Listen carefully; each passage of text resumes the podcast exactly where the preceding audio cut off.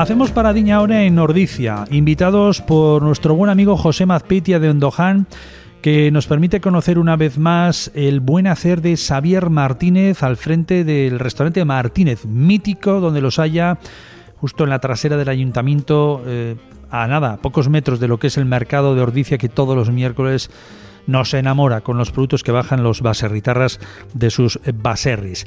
Esta semana, después de esa cita que teníamos en el Choch, en el Goyerri, nos adentrábamos también en este campo santo eh, donde el producto, la filosofía slow food está perfectamente representada. Y además Javier nos trae, eh, en la parte final comentaremos, buenas noticias en torno a un Choch solidario que tenemos el próximo 26 en Tolosa. El año que viene hago ya 25 años que cogí la marcha del restaurante. Antes de eso, pues bueno, estuve recorriendo por varios sitios, entre ellos, eh, pues bueno, fui alumno de la escuela, luego fui, eh, di clases en la escuela y entre tanto, pues bueno, hicimos propagandas turísticas por, por ahí, por Europa, etcétera, con, con, la Consejería de Comercio y Turismo. He trabajado en diferentes sitios, en Arzac, eh, el Urepel, que fueron mis dos sitios de inicio en su, en su día.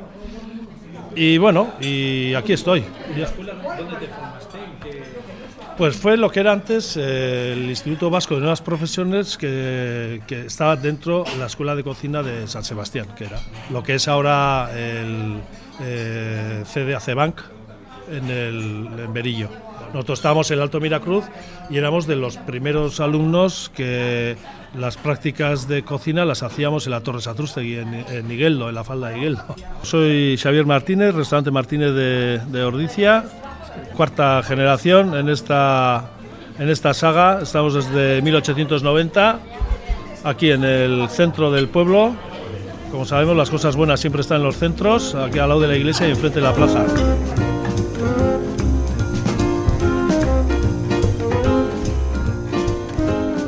Aquella generación estamos, pues está José Cholizarreta, eh, compañeros, eh, bueno, ahora pues en México está Pablo San Román, eh, bueno, y varios así que sigan un poco eh, Tibur Tibu también, era, creo que Tibu era un año anterior a nosotros, etcétera. Bueno, estamos, Mireia Azcarate, no, Mireia eh, Alonso, también era de mi promoción.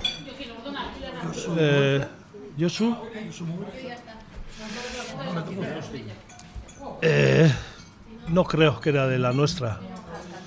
No creo. Pero bueno, hay pues de los primeros de las primeras generaciones de la escuela. Y luego ya una vez que terminé allí, pues ya me vine a casa, luego me empecé en unos talleres de, de ocupacionales que eran entonces que pusimos en marcha. Luego me salí allí y me llamaron de la escuela y donde fui alumno y entre tanto, ayer recordamos Roberto Ruiz y yo que estuvo ayer almorzando y nos reímos un rato junto con Aitor, el del Cano, que, que él fue, Roberto dice que él fue el culpable de que no hizo la mili. O sea, él no dice que gracias a mí no la hizo. ¿no? Creo que a Robert ya le conocéis y entonces él decía que yo fui el culpable por la, cual, por la razón que él no hizo la mili. Jódete. ¿eh? La razón fue que yo entonces estaba trabajando allí y, el, y me quería ir, pero me quería ir en la mitad de temporada y no quería dejar el sitio hueco. Entonces me quería ir, pero me quería ir bien.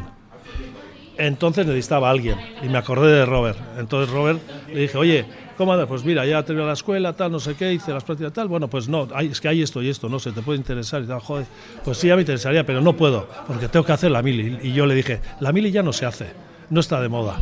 Eso ya es año 80 y pico, ¿eh?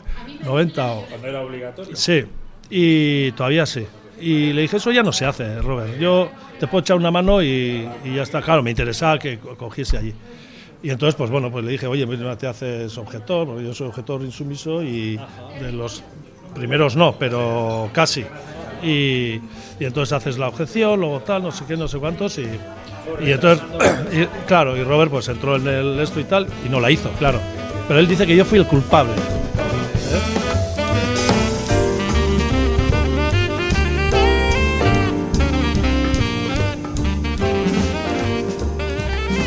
Hecho una entradita, pues, pues un poco de lo más representativo de, de la casa, yo creo, ¿no? Alguna cosita hemos cambiado y demás, pero bueno, el tema de caza, el tema de los callos. Bueno, pues hemos entrado con una, con una entradita que eh, eh, los fritos han sido muy, eh, muy significativos siempre, ¿no? En banquetes y demás en esta casa los hacía mi, mi abuela, mi madre la sigue haciendo, Juanita. La, la buena Juanita Urmeneta.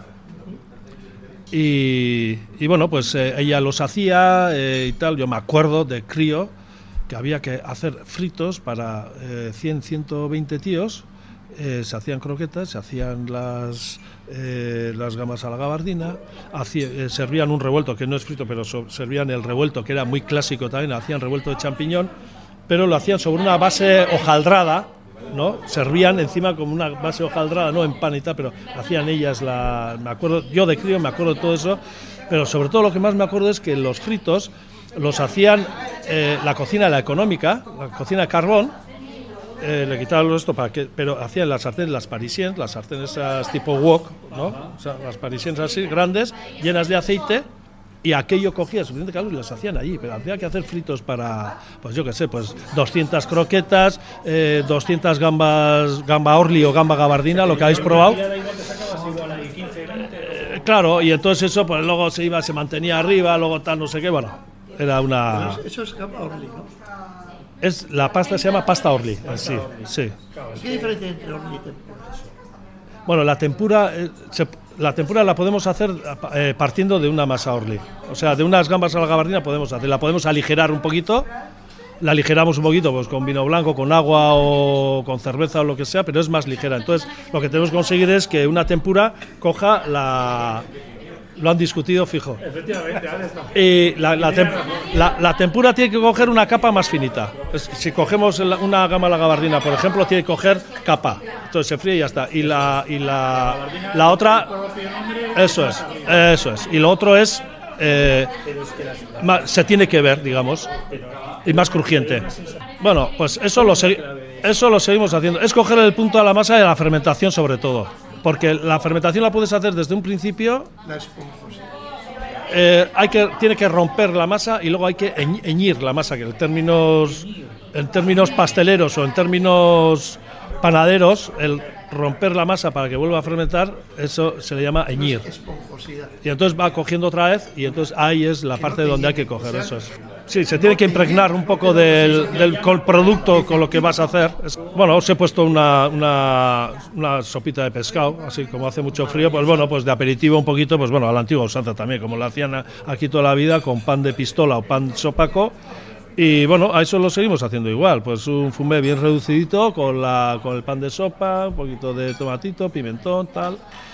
Y bueno, eso habéis entrado de aperitivo, el revueltito de hongos, que es otro emblemático de la casa, el revuelto, que lo hacemos con hongo. Esto es ya lo último que teníamos de hongo ya, que lo solemos confitar en, un aceite lo más neutro posible, para que no aporte, no hacemos aceites de oliva ni nada, para que no le dé el sabor del aceite, sino un aceite de girasol más neutro posible, el que menos pero que le aporte la grasa pero poco sabor.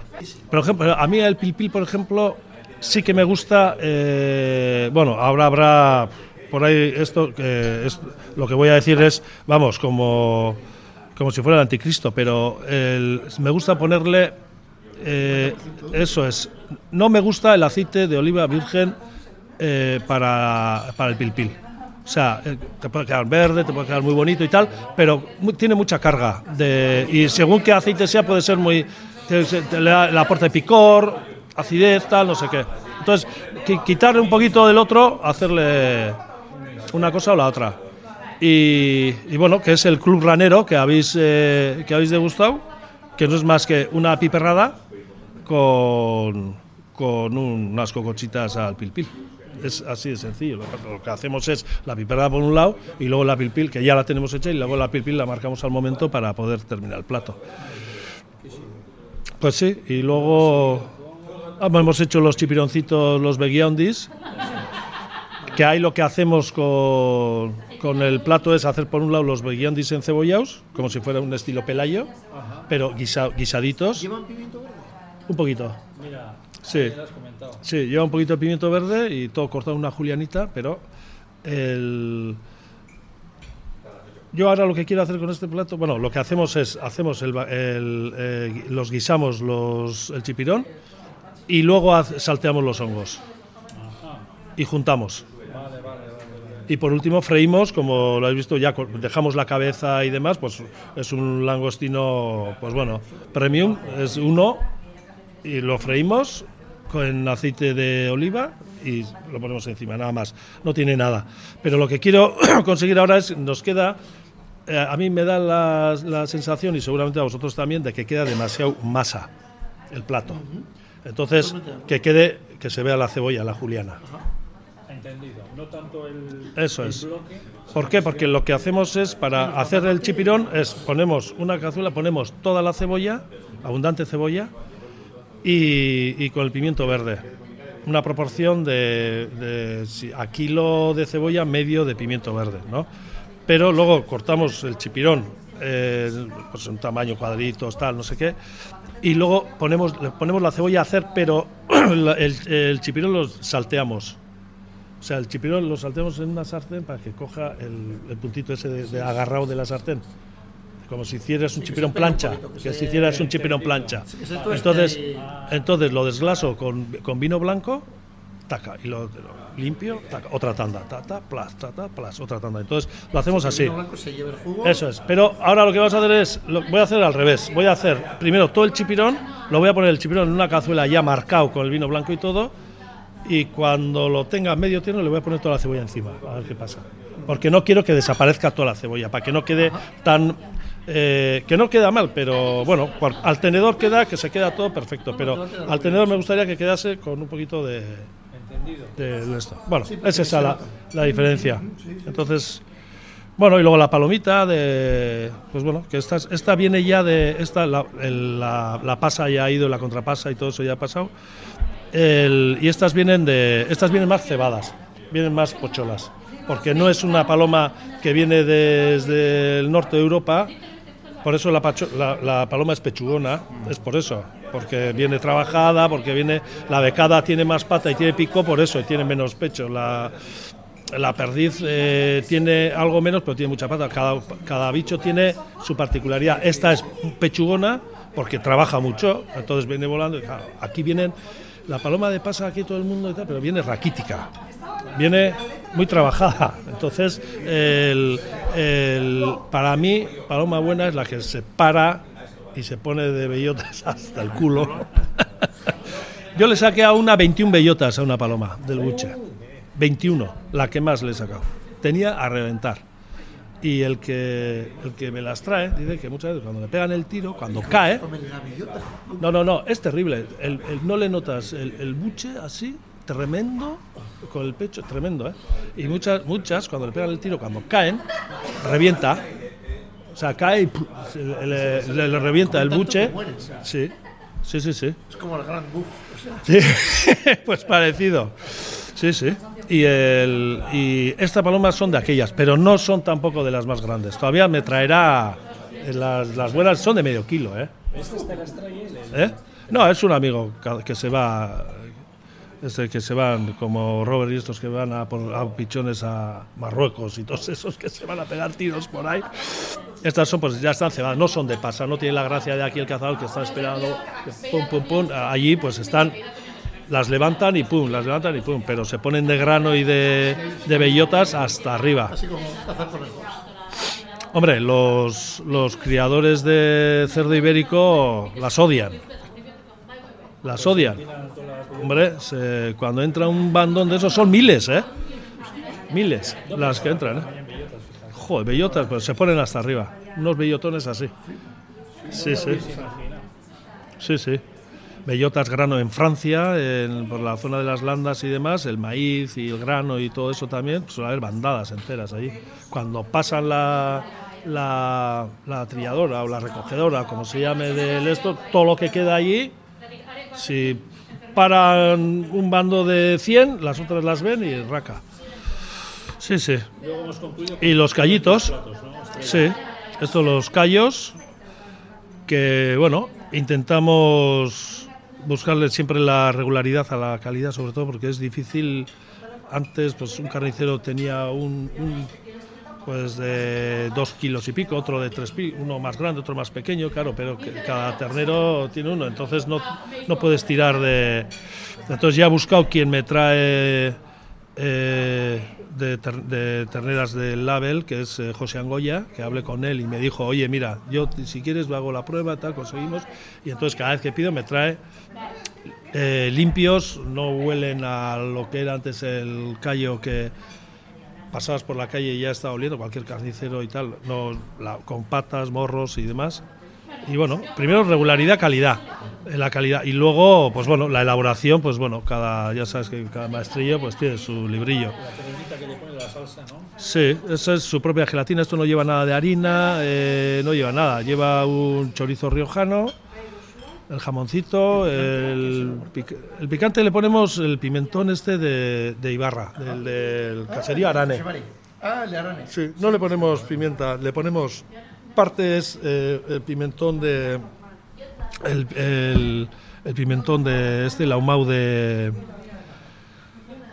eh, ¿cómo se llama el pimentón este ahumado de la de la vera?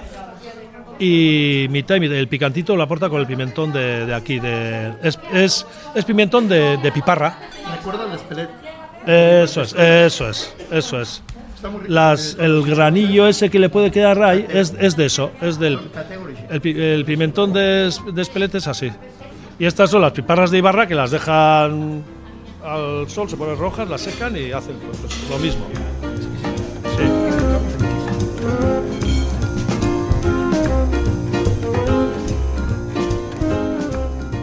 Bueno, y os comento ya el, el postre que vamos a traer. Eh, Un, hoja- un hojaldre de manzana que hemos empezado a hacer, nada, hace...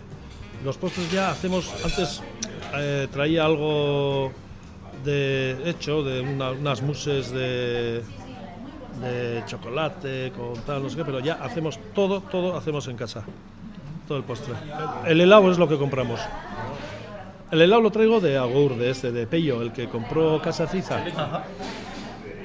Hacen ellos unos helados. Ahí está un compañero mío, otro de que trabajó conmigo y es de, de las primeras promociones de la escuela que está en I de allí, te da, me da plena garantía que es Íñigo Murua, pastelero, vamos, donde los haya.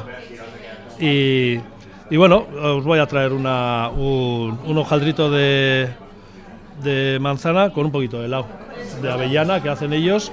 Y os voy a poner también una goshua al centro, que vosotros ya la habéis probado. Es a la vez eso. Bueno, Y, de Ibar, ¿eh? y te, y te voy a traer una goshua para que la pruebes. Un vasito. Sí, hacen cazuela de barro. Nosotros hacemos todo. Y hacemos la goshua también. ¿De vino cómo vais? Bien, ¿no?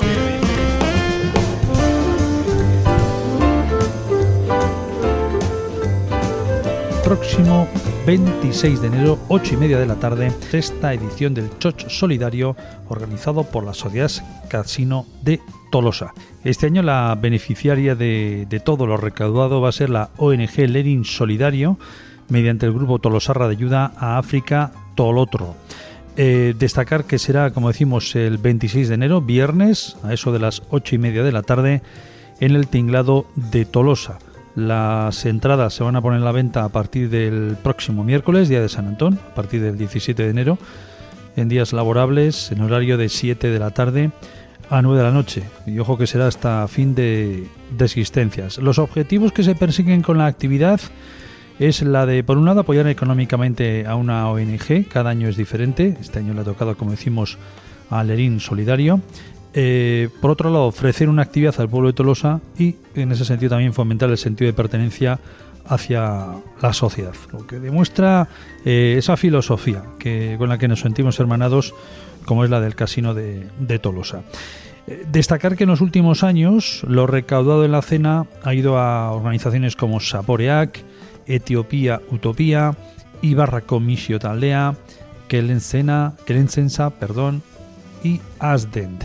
Este año, como decimos, eh, el, destinatario, el va a ser Lerín Solidario. Eh, el año pasado los Tolosarras Jonah Rita, Iñaki Lopetegui viajaron hasta el centro de- del continente africano para donar una furgoneta y durante el trayecto visitaron y entregaron material escolar y humanitario a través de, de ellos en varias ONGs. Es una labor, sin duda alguna, a destacar en favor del impulso a diferentes comarcas del África subsahariana, eh, la que realiza la iniciativa del ERIN Solidario en Guinea-Conakry.